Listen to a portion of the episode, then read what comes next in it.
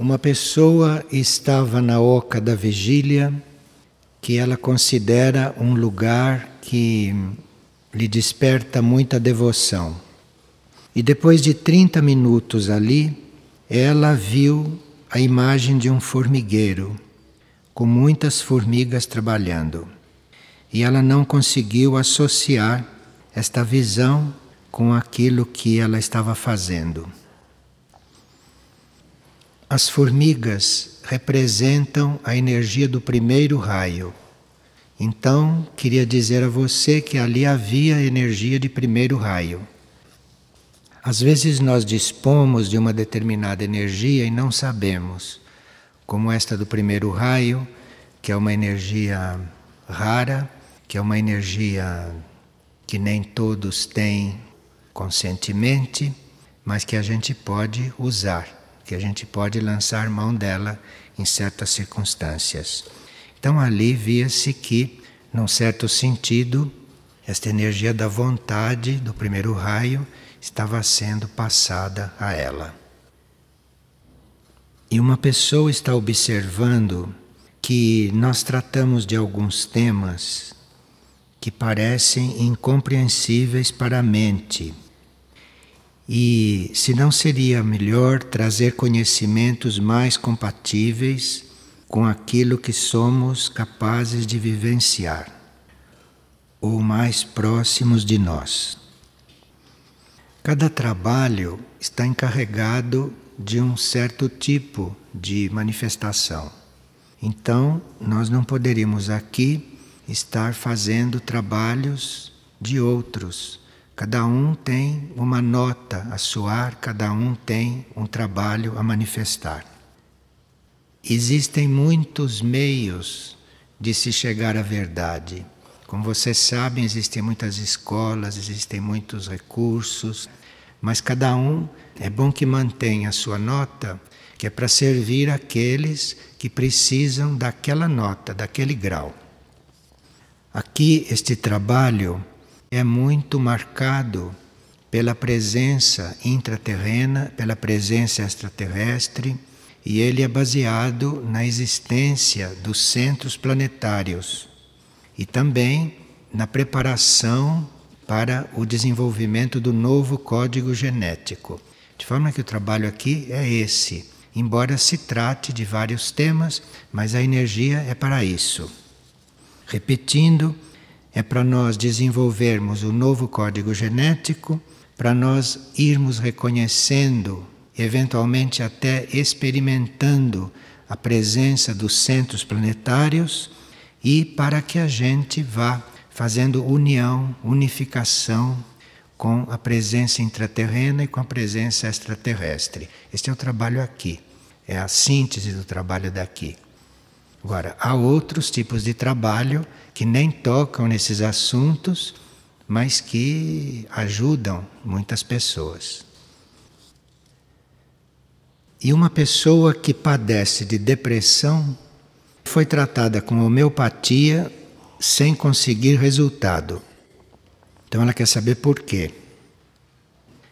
Muitas vezes a homeopatia necessita da colaboração do paciente. Homeopatia não é como a alopatia. A alopatia agride o paciente, força o paciente, transfere, modifica uma situação às vezes um pouco violentamente e artificialmente. A homeopatia transforma também as situações, mas a homeopatia, sendo mais sutil, ela precisa da colaboração da pessoa. Então, nós podemos tomar um medicamento homeopático e ele não fazer efeito porque nós estamos resistindo a ele. Então, aí pode anular este efeito. Uma pessoa sonhou com uma escada de corda e ele tentava ajudar a sua esposa a subir por aquela escada. Se ela olhasse para baixo, ela cairia. Então subimos toda a escada, mas ela não conseguiu galgar o patamar da chegada.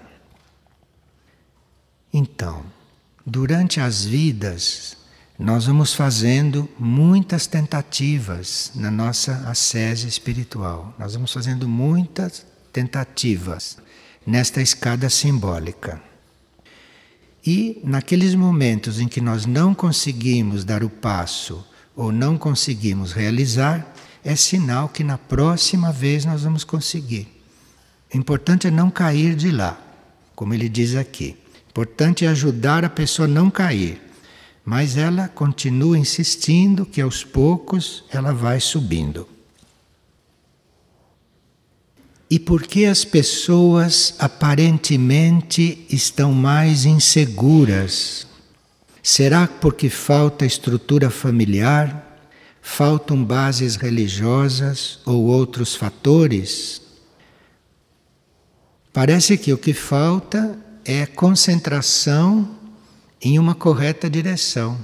Porque se nós estamos concentrados numa correta direção, se nós estamos concentrados em um ponto eleito por nós no nosso interior, tudo isto, estrutura familiar, religiosa, tudo isto não impede que nós focalizemos aquele ponto que estamos procurando. E se nós não temos este ponto ainda eleito, e se não estamos concentrados ali, provavelmente nós vamos ficando mesmo inseguros, porque fora de nós a segurança é muito relativa. E quando existe, é provisória. Quando existe, não é permanente. Todo mundo sabe disto, não é? E uma pessoa diz que tem uma grande compaixão pelo reino animal, mas que apesar disto, ela ainda tem vontade de comer carne. Note que ela use a palavra vontade, não usa necessidade. E depois, como fico passando mal quando como carne? O que posso fazer para deixar este hábito totalmente? A carne animal tem uma vibração que corresponde à vibração de certos níveis da nossa mente. Então, a nossa mente tem vários níveis vibratórios. E num deles, na mente concreta, na mente pensante, existe uma vibração que pode estar coligada ainda com o reino animal. Então, é necessário nós darmos à nossa mente um alimento espiritual, um alimento evolutivo, um alimento sutil, para que a nossa mente mude de vibração. Aí isto vai refletir no físico e aí não vai mais haver muita atração pela carne animal. Mas na mente nós temos que trocar a vibração. Essa vibração animal deve sair da nossa mente, deve ser transformada, e isto se faz colocando a mente em assuntos imateriais, em assuntos que não sejam de um nível material denso, porque aí muda a vibração da mente e o corpo fica desimpedido desta vibração para poder se privar deste alimento. Aliás, este alimento nunca foi necessário, tanto assim que a dentição humana não é feita para comer carne. Vocês veem quantas pessoas com problemas dentários, né, desde criança. Isto é porque a dentição não é feita para carne. A dentição é feita para outros tipos de alimento. Aqui uma pessoa diz que o mundo necessita de grandes líderes espirituais e também de grandes governantes. Eu não sei se isto é verdade hoje, porque à medida que a humanidade vai encontrando o seu eu interno, o governo e a liderança vêm de dentro de cada um. Então, um líder, um governante hoje é mais um coordenador de forças e de energias mas subentende-se que cada ser, cada indivíduo, já comece a ter esta liderança interna o guiando, já comece a ter este governo interno aflorando. E como alguns estão atrasados nisso, O plano não está atrasado. Então não há mais grandes governantes, não há mais grandes líderes que satisfaçam tudo, porque esses eram no tempo em que nós não tínhamos ainda esta possibilidade de sermos governados de dentro. Então havia grandes faraós, havia hum, grandes faraós, vamos parar aqui. Então, então havia grandes faraós, não é? Mas hoje isto não pode mais acontecer porque isso inibiria, inibiria o governo interno dentro de cada um e a liderança interna dentro de cada um. Mas esta pessoa que tem esta dúvida pergunta: como seguir este caminho espiritual e aplicá-lo no dia a dia? Como ser um líder espiritual e político ao mesmo tempo? Ele, evidentemente, está às voltas com muitos problemas deste no país dele. Então, quem está destinado a esse trabalho já vem com os meios internos para exercer essas tarefas. Ou a gente já vem com os meios para exercer isto, ou então, como está acontecendo hoje, os dirigentes não têm os meios, mas foram colocados naquela posição para eles se desenvolverem. Então hoje é muito comum nós encontrarmos até rainhas que estão ali, evidentemente, para aprender a se vestir, para aprender a cumprimentar, para aprender a se calar. Até rainhas pontos focais no mundo, nós estamos vendo que ali existem seres completamente despreparados que estão ali para usufruir de tudo aquela estrutura, não que aquele cargo ainda pode oferecer. Antigamente, nós tínhamos governantes e tínhamos líderes que eram realmente guias. Hoje são seres que estão ali justamente para nos dar a possibilidade de nós fazermos isto com nós mesmos. Ou eles aprenderem certas coisas, como por exemplo, autocontrole. E mesmo assim, por certas fotos que vocês veem, nem autocontrole às vezes eles aprendem. Então, são escolas, não são postos aonde estão os preparados. São postos aonde alguém está tendo oportunidade de aprender ou de desenvolver mais alguma coisa. Isto tudo deve nos estimular a fazer o próprio trabalho interno, deve nos estimular a assumir a nossa parte nisto, que não é dirigir um país, nem governar um reino, é governar a nós mesmos, é nos conduzir a nós mesmos, de dentro para fora. Se isto tudo não estivesse decaindo, nós jamais teríamos essa disposição ou jamais teríamos essa necessidade. Porque hoje, se vocês não conseguirem se governar a vocês mesmos, vocês não vão encontrar fora nada que corresponda a isto de uma forma correta. E que procedimento devo ter, pergunta uma pessoa, diante das pessoas familiares e dos amigos e de tudo mais que não corresponde àquilo que eu busco e que eu represento? Então, cuide de sua alma, concentre-se no seu eu interno, de forma que todo esse processo kármico que está em volta não te impeça de fazer o que você tem que fazer.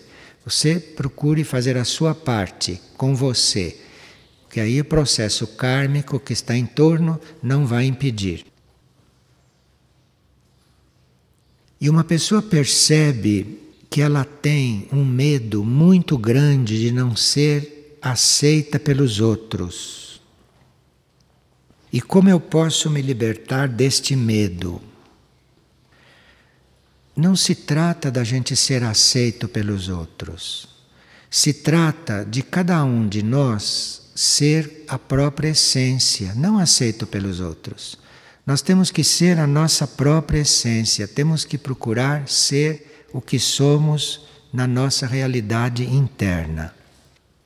À medida que a nossa realidade interna for se manifestando, à medida que nós formos sendo aquilo que somos, nós vamos atrair os seres que são afinados com essa vibração.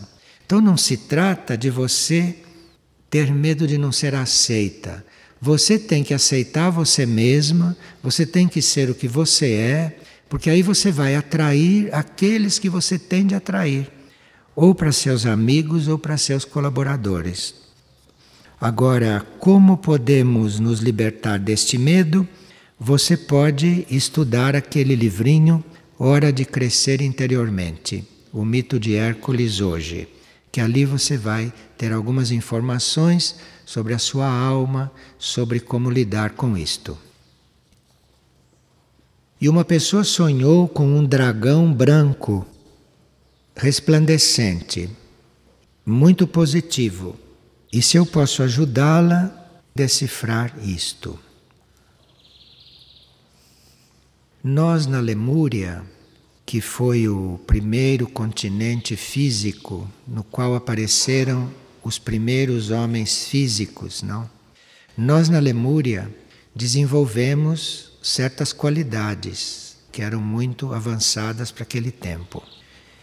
Aquelas qualidades lemurianas, aquelas qualidades do tempo em que se desenvolvia o instinto, isto no sonho da pessoa está representado por este dragão. E como o dragão era branco, então ela está diante de uma síntese das melhores qualidades que ela desenvolveu na sua vida instintiva. E esse dragão, essas qualidades, estão a fim de serem transformadas, estão a fim de evoluírem. Por isso que ela se sentia bem no sonho diante desse dragão. Então, são coisas instintivas, muito antigas que estão se dispondo a serem transformadas. E o dragão fazia um movimento que ligava a cabeça à sua cauda, quase formava um círculo, de forma que é um dragão que ficou muito flexível, que está muito disponível para a transformação. E qual é a diferença entre grupos internos e grupos de almas, porque a gente usa ora um termo, ora outro. Em certos momentos, grupos internos quer dizer grupos em serviço, porque uma grande parte do serviço evolutivo hoje está se dando nos planos internos, nos planos internos da vida. Então existem grupos de seres nos planos internos que são grupos de serviço. Aí nós chamamos isto de grupos internos.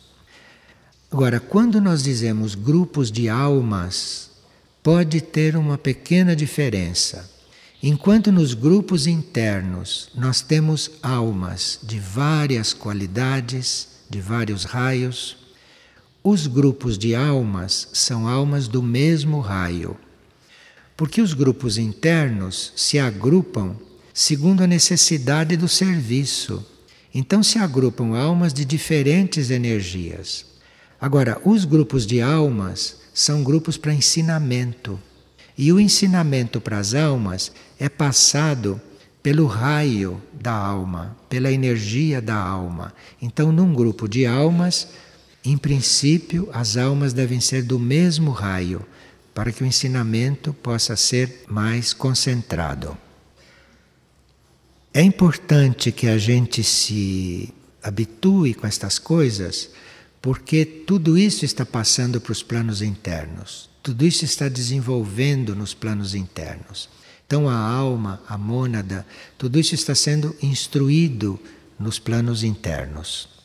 E nós podemos, a uma certa altura, ficar conscientes disto.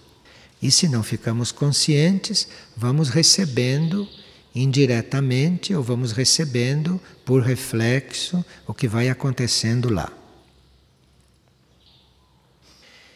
E a pessoa diz que ontem foi mencionada a importância da existência das leis dos homens como forma de assegurar uma ordem no plano externo. E isso tranquilizou muito a pessoa. Mas, depois de tudo que ela ouviu também ontem, ela está perguntando quais são os atributos necessários para ser um bom juiz ou uma boa juíza da lei dos homens e o que representa isto karmicamente.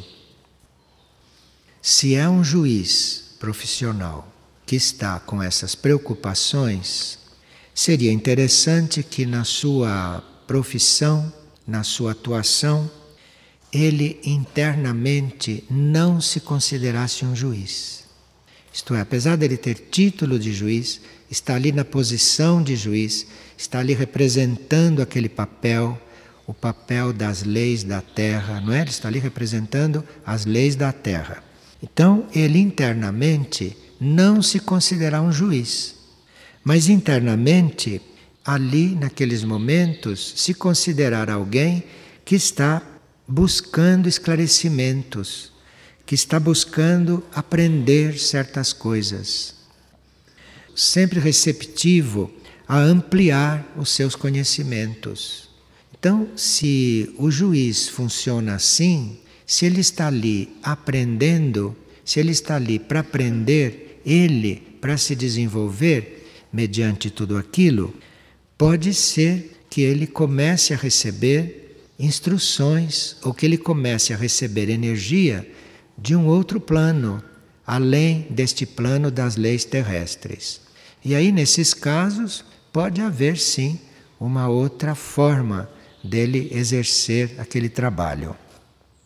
Agora, com respeito a essa pergunta sobre o karma, isto é uma pergunta bastante complexa, que esta pessoa pode olhar um pouco aquele livro o que é o karma, de Paul Branton. Então, naquele livro, ela tem uma noção sobre o karma. E o nosso livro, Além do Karma. Então, com esses dois livros, ela pode começar a estudar este assunto. Mas, como juiz ou como juíza, intimamente ela se ponha na posição de aprender com aqueles fatos todos e pedir realmente muita luz antes de determinar alguma coisa. E aí ela pode ser até instrumento para que muitas coisas positivas aconteçam. Eu gostaria de uma explicação real sobre o silêncio. Como eu estou buscando um contato com a minha própria essência, eu acredito que não se trata de não emitirmos sons, porque então seríamos mudos, mas de outra coisa. Nós consideramos o silêncio uma busca de maior concentração. Não, não buscamos o mutismo, porque se a proposta é silêncio, nós vamos falar ou vamos emitir sons quando houver necessidade. E isto pode facilitar a concentração e colaborar com a harmonia dos ambientes. Porque ao invés de emitirmos notas desarmônicas com a palavra, porque se nós não temos nada para dizer e falamos, nós estamos causando desarmonia. Nós estamos causando harmonia é quando o que estamos falando é necessário, tem alguma utilidade, está construindo algo. Então, para evitar dispersão, para evitar mau uso deste dom da palavra, a gente propõe o silêncio de uma maneira geral, que não é mutismo, é um treinamento, é um treinamento para a concentração. Uma pessoa está perguntando o que é cientismo, porque ela viu este termo em um escritor, cientismo. Bem, eu acho que com cientismo querem dizer que a ciência está convencida de que pode resolver todos os problemas da humanidade e que ela, como ciência material, pode suprir todas as necessidades humanas. Isto se sabe que não é verdade, e quando isto é afirmado, isto é, que a ciência material por si e só ela é suficiente, isto dá-se o nome de cientismo. Como, por exemplo, toda essa engenharia genética que hoje está sendo armada, isto é cientismo. Isto não é ciência. Porque uma ciência esclarecida jamais iria criar um ser humano. Isto é cientismo, não é ciência. Quando a ciência quer produzir homens mais avançados, produzir homens de uma certa forma, de um certo padrão, isto é cientismo. Não se pode chamar isto de ciência, porque seria degradar a ciência. Bem, esse cientismo está muito difundido, isto é muito influente e, não por coincidência, as estatísticas de anormalidade são maiores do que nunca. Por exemplo, em 1992, só no Brasil, foram cometidos 1 milhão e 100 mil crimes por armas de fogo, fora os que foram cometidos sem armas de fogo. Então, isto é uma coisa muito importante. 20% das mulheres europeias e na América do Norte, 20% das mulheres passaram por violência sexual na família ou por parentes. 20% das mulheres. Nos Estados Unidos, a cada ano desaparecem 50 mil crianças que são usadas em ritos satânicos. Então, vamos parar de falar de cientismo, porque se esta humanidade pode viver só suprida pela ciência, os resultados nós estamos vendo. E agora vamos mudar de assunto. É a primeira vez que venho à Figueira e não notei casais evoluindo aqui. As hierarquias espirituais falam o que sobre sexo? Bem, a proposta aqui é nós estarmos disponíveis para a energia procriativa se elevar e vir se desenvolver nos centros superiores do corpo e não lá na área da procriação. Então, esta é a proposta aqui. E é uma proposta que muitos seguem, mesmo depois de terem procriado, muitos seguem esta proposta e procuram elevar esta energia para os centros superiores e para o alto da cabeça. Subentende-se que as pessoas que ficam estáveis aqui estejam trabalhando isto e que as pessoas que estejam estáveis aqui possam ficar no controle desta energia por mais tempo. Porque há pessoas que podem por um tempo limitado, outras podem sempre, e outras podem por um tempo muito curto. Para a pessoa estar aqui estável, ela precisa se medir e ver se ela pode estar aqui controlando esta energia e fazendo o trabalho desta energia ascender. Então, como o trabalho é este, e como aqui nós estamos todos conscientes disso, mesmo aqueles que vivem fora e que têm outros esquemas de vida, aceitam, enquanto estão aqui, trabalhar isto e não usar o seu próprio sistema de vida neste terreno aqui dentro. Então, isto é uma coisa muito bem combinada e isto aqui é um padrão aqui dentro.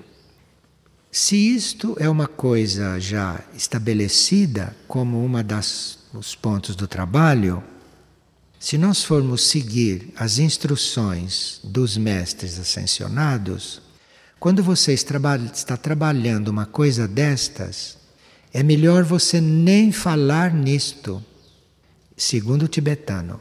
Então, se você está trabalhando a elevação desta energia para os centros superiores, se você está trabalhando isto, você não deve nem pensar nisto, que dirá falar. Porque cada vez que você fala nisto, ou que você pensa nisto, a energia desce. A energia não se mantém ali. Precisa que você já esteja muito treinado para você pensar e falar nisso e ela não descer. Isto é uma instrução para aqueles que estão trabalhando isto. Então, não há porquê nós estarmos aqui repetindo este tema, desenvolvendo este tema e lembrando isto para as pessoas, porque isto é contraindicado. No momento em que a gente se lembra disso, a energia já desce. Então aqui deve ter uma forma de nós não tratarmos desse assunto. Agora, aqueles que precisam tratar desse assunto, aqueles que precisam trabalhar isso de outro jeito, são livres, não é? Porque nós não temos aqui nenhum compromisso de datas fixas para permanecermos aqui.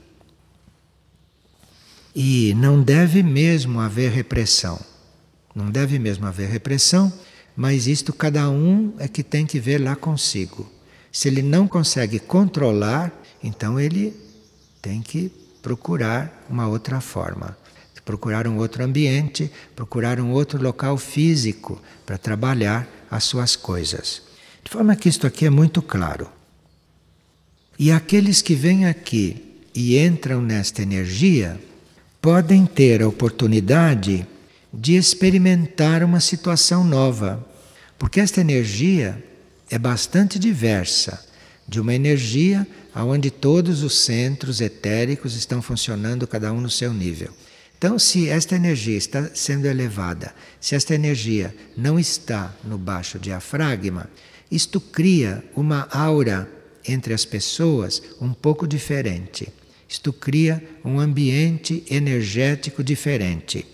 E aqueles que não estão habituados, que estão habituados num ambiente onde a energia é desenvolvida de outras formas, aqui podem ter alguma experiência de contato. Então, nós que estamos aqui temos uma certa responsabilidade em manter esta vibração, inclusive por causa dos outros que chegam aqui e que precisam ter nesta vibração uma experiência, uma referência do ponto de vista energético. E isto pode ser consciente ou pode ser inconsciente.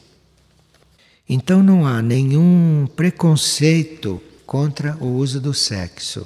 O que há é um trabalho estabelecido, um trabalho que nós optamos por ele e que não são muitas pessoas dispostas a fazer esse trabalho.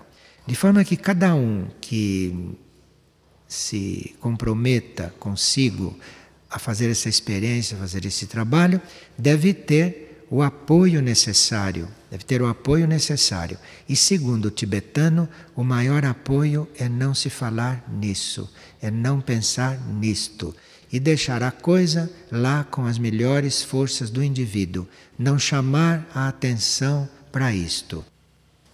Agora, pergunta-se não se num uso normal, se num uso aberto, liberal desta energia, pergunta-se aonde se quer chegar.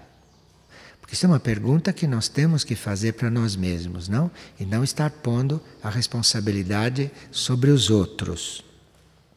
Como vai se construir uma nova humanidade no plano físico com o regime atual? Vejam alguns dados da Organização Mundial da Saúde. Hoje existem no mundo 28 mil casos por hora de doenças sexualmente transmissíveis que estão registradas. 28 mil casos por hora. Por ano, registrados existem 25 milhões de casos de moléstias venéreas no mundo em um ano. 50 milhões de registros de infecções genitais. 3 milhões e meio de registro de sífilis infecciosa. 2 milhões de casos registrados de câncer na área genital. Isso está muito por baixo, né? Mas são os dados que a Organização Mundial da Saúde tem. 20 milhões de pessoas contraem a cada ano herpes genitais. E 30 milhões têm vírus nos seus aparelhos genitais.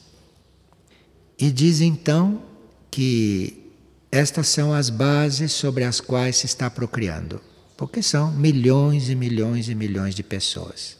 Então, quando se diz que, de um certo ponto de vista, nem todos estão aqui para procriar, mas estão para usar energia para outras coisas, os dados são significativos. E aqui uma pessoa está perguntando qual é a função do coral de Figueira, a função interna e espiritual do coral. Bem resumidamente, o coral é uma oportunidade de nós estarmos fazendo um alinhamento. Tanto quem faz parte do coral faz aquilo diretamente nos seus corpos, como nós que recebemos as vibrações do trabalho do coral. E esse alinhamento é para nos levar a nos tornarmos canais para que haja harmonia, para que haja cura, para que haja ideias corretas, para que haja intuições. Então, o grupo do coral, estas pessoas que compõem o coral, têm todos os elementos e a proposta delas se transformarem neste canal. Não é canal só para cantar, não é só para estar cantando. Tanto assim que há pessoas que ingressam no coral para servir neste trabalho, para servir, para se incluir nesse trabalho de se tornar um veículo, de se tornar canal para isto. Porque se o grupo está com esta intenção e se o grupo se organiza para isto, tudo aquilo que ele dispõe como energia, energia do alto, energia das almas, tudo isto começa a se mover, começa a fluir e isto começa então a se realizar. E dentro deste princípio, não só esse grupo manifesta harmonia, não se está ali a serviço, se manifesta harmonia, mas se manifesta a cura e segundo o que ouvimos também ontem numa partilha, manifesta até liberação do passado remoto. Isto é, nós temos coisas experienciadas e assimiladas em um passado remoto que são coisas que não são conscientes. São coisas que não estão no nível da nossa consciência estão no nosso subconsciente, estão abaixo da nossa consciência. Então, um canto coral, uma atividade de coral, neste sentido, pode ir liberando isto, pode ir transformando isto. Então, nós estamos cantando não é só para manifestar uma letra, manifestar uma música. Isto é básico, não? Isto tem que ser harmonioso. Mas nós estamos ali é fazendo inclusive um trabalho de liberação. Estamos ali fazendo um trabalho de transmutação. Isto tudo está acontecendo quando nós cantamos juntos. E nós estamos também preparando canais na Terra para este trabalho. Se o coral, por exemplo, tem um lugar estável para ensaiar, para cantar, para trabalhar, ali se forma um canal. E por aquele canal começam a entrar estas energias de harmonia libertadoras, mesmo quando o coral não está cantando. Se este canal se forma, todo o trabalho nos planos internos, nos planos sutis, a música das esferas, por exemplo, que nós não temos muito contato com isto, não? Tanto assim que chamamos música das esferas, esses ritmos esses ritmos dos corpos celestes. Isto é uma música, isto é um som que, para penetrar na Terra, tem uma certa dificuldade, porque a Terra é cheia de muitas dissonâncias feitas pela humanidade, né?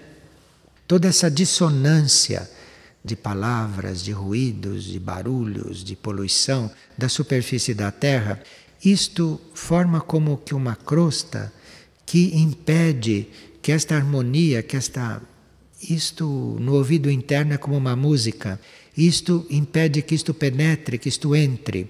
Então, se um coral é estável, se um coral é consciente, se um coral é hum, organizado, é disciplinado, ele forma este canal aonde quer que ele vá atuar.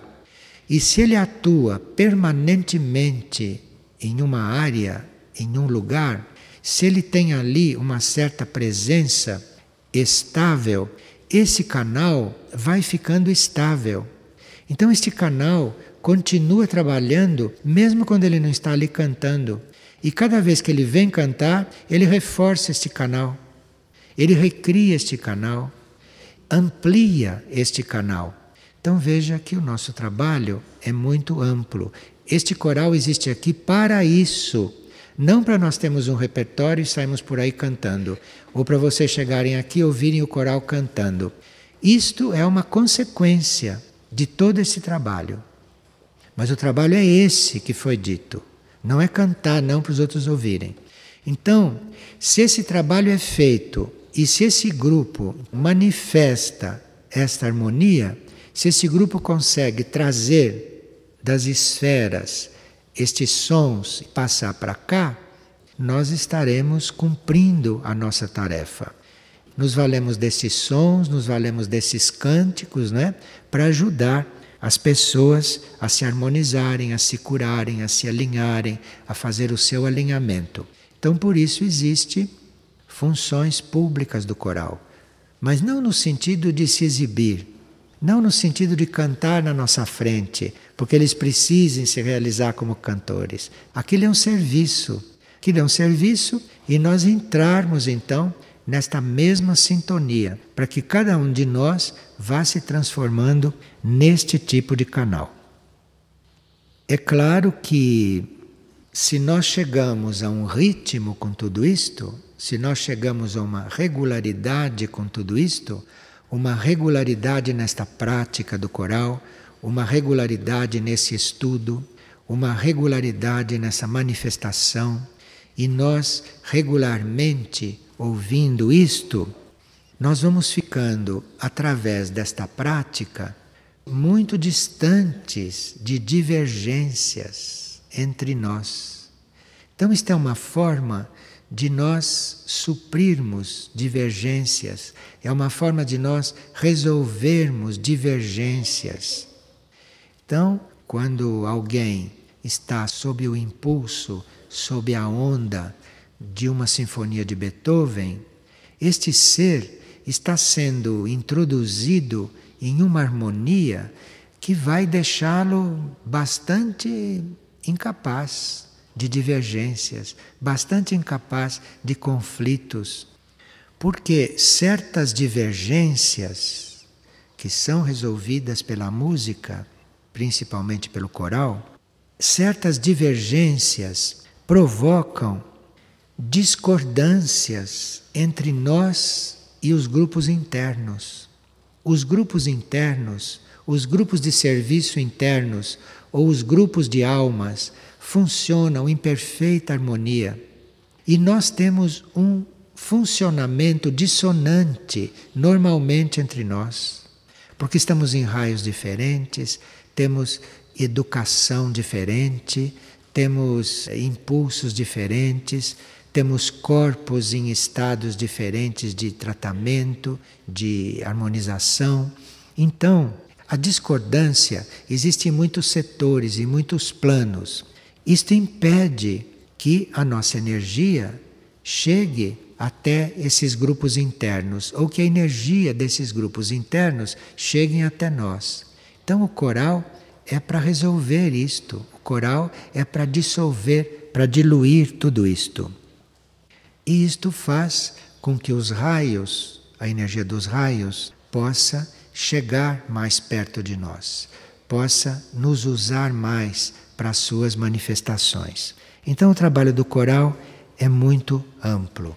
E quanto mais nós formos tomando consciência do que esse trabalho quer dizer, vamos eventualmente tendo mais dedicação, não é? Tendo mais seriedade, nos sentirmos mais responsáveis por aquilo que estamos fazendo. Porque, repetimos, nenhum de nós se considera cantor Nenhum de nós se considera musicista. Nós estamos usando esses elementos para fazer este trabalho.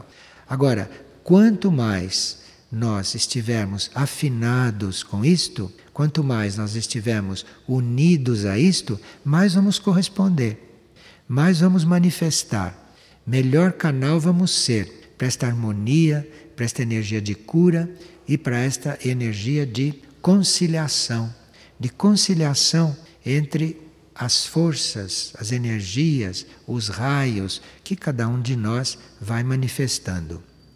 E que através do canto coral ou da sua influência vai se reunindo, vai se resolvendo, não? E vai se fortificando. Então é por isso que nós temos coral aqui. E precisaríamos realmente estar aprofundando este assunto, aprofundando esta intenção para que a nossa prática no coral e a nossa prática ao ouvir o coral, nossa prática da atenção, não é? continue construindo isto, porque isto não é feito de um dia para o outro. Então vocês veem que isto exige paciência, isto exige regularidade, não? Principalmente desapego de si mesmo. Mas todos os elementos estão aí para isso. Aqui mandaram um trecho de um livro para ser lido aqui. Ele foi extraído de um livro chamado Supraterrestre, livro 1. Diz o seguinte: O mestre costumava dizer: Amigos, vocês encontram tempo para tudo, mas para o superior vocês só dispõem de alguns momentos. Se vocês tivessem dedicado ao superior só o tempo que vocês desperdiçam em jantares, vocês já seriam mestres. Isto é dito por um mestre, não é dito por um leigo, por um escritor. Isto é dito por um mestre, eu vou repetir. O mestre costumava dizer: Amigos, vocês encontram tempo para tudo, mas para o superior vocês só dispõem de alguns momentos. Se vocês tivessem dedicado ao superior só o tempo que desperdiçam nos jantares, vocês já seriam mestres.